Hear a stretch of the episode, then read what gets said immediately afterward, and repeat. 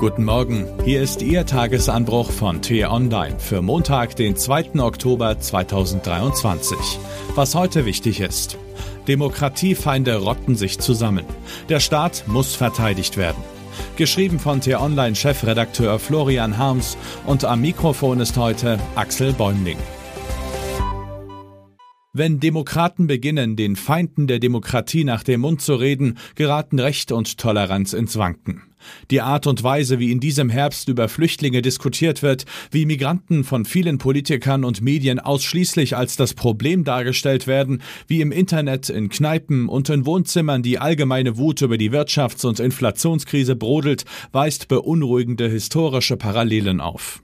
Geschichte wiederholt sich nicht und das Deutschland von heute ist zum Glück ein gefestigter Rechtsstaat. Aber eine Demokratie ist kein Naturgesetz, sie muss jeden Tag aufs Neue belebt und verteidigt werden, sonst verdorrt sie und stirbt irgendwann. Leider ist die gegenwärtige Welt- und Wirtschaftslage nicht förderlich für Demokratien. Im Gegenteil, sie fordert Demokraten hart heraus. Auch hierzulande, von Woche zu Woche in stärkerem Maße. Die deutsche Wirtschaft taumelt in die Krise, Insolvenzen häufen sich, die Inflation bleibt hoch, immer mehr Menschen müssen jeden Euro zweimal umdrehen. Ob durch eigene Fehler oder aufgrund des kollektiven Frustes nach vier Jahren Corona und Kriegserschöpfung der Bevölkerung, die Regierenden ernten wachsenden Zorn und Verachtung, immer mehr Bürger lehnen das politische System rundheraus ab.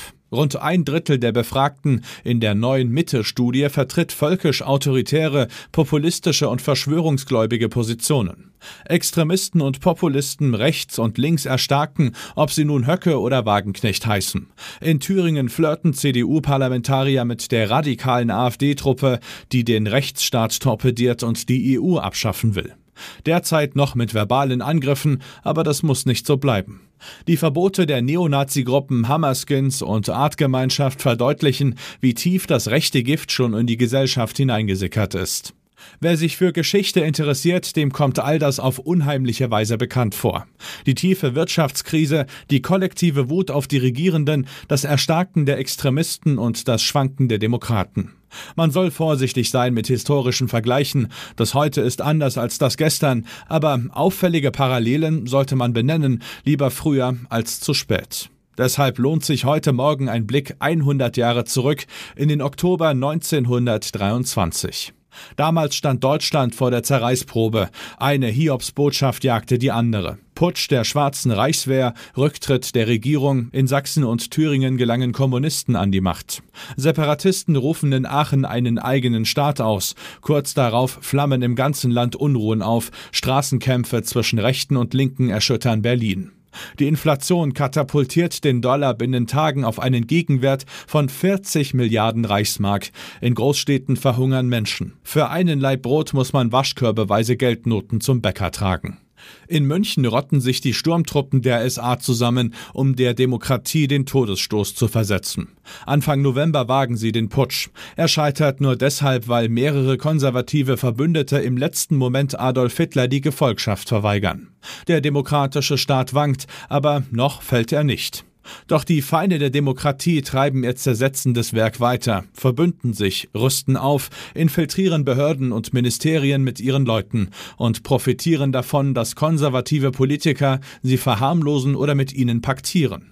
In seinem 1923 erschienenen Debütroman Das Spinnennetz beschreibt der Schriftsteller Josef Roth das Wuchern dieses gesellschaftlichen Tumors und prognostiziert auf prophetische Weise, wo das alles zehn Jahre später enden wird. In der Errichtung der totalitären Diktatur, die jeden zermalmt, den sie zum Feind erklärt. Roths Erzählung umfasst gerade einmal 70 Seiten. Sie ist heute nur noch wenigen Lesern bekannt. Die letzte Ausgabe ist in einem kleinen Wissenschaftsverlag erschienen. Dabei sollte es das Buch des Jahres sein. Die brillante Charakterstudie eines Nazi-Mitläufers erzählt viel über das damals und offenbart zugleich erschreckende Parallelen zum Heute. Auch ohne Hunger und Straßenkämpfe steht die Demokratie wieder unter wachsendem Druck von Extremisten. Wo wird Deutschland in zehn Jahren stehen? Werden wir den gegenwärtigen Krisensturm überwunden haben, gestärkt und geeint in die Zukunft schauen? So kann es kommen, aber das gelingt nur, wenn die Demokraten heute zusammenhalten und wenn sie den Rechtsstaat, die Toleranz und auch die Würde der Schwachen verteidigen. Was heute wichtig ist. Hamburg. Die Hansestadt eröffnet das diesjährige Bürgerfest zum Tag der deutschen Einheit. Neben dem ersten Bürgermeister Peter Tschentscher kommt auch dessen Vorgänger, der heute im Kanzleramt sitzt. Auch NRW-Ministerpräsident Hendrik Wüst und der Ostbeauftragte Carsten Schneider sind in der Stadt. Stockholm. Das Preiskomitee verkündet am Vormittag, wer den Nobelpreis für Medizin bekommt. New York. Der Betrugsprozess gegen Donald Trump beginnt. Gemeinsam mit seinen Söhnen soll er jahrelang den Wert seiner Firma manipuliert haben, um günstige Kredite und Versicherungsverträge zu bekommen. Nun geht es um das Strafmaß. Und was ich Ihnen heute insbesondere empfehle, bei uns nachzulesen.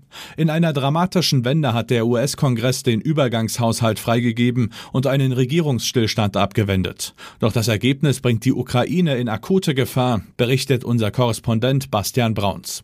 Den Link dazu finden Sie in den Show Notes und alle anderen Nachrichten gibt es auf t-online.de oder in unserer App.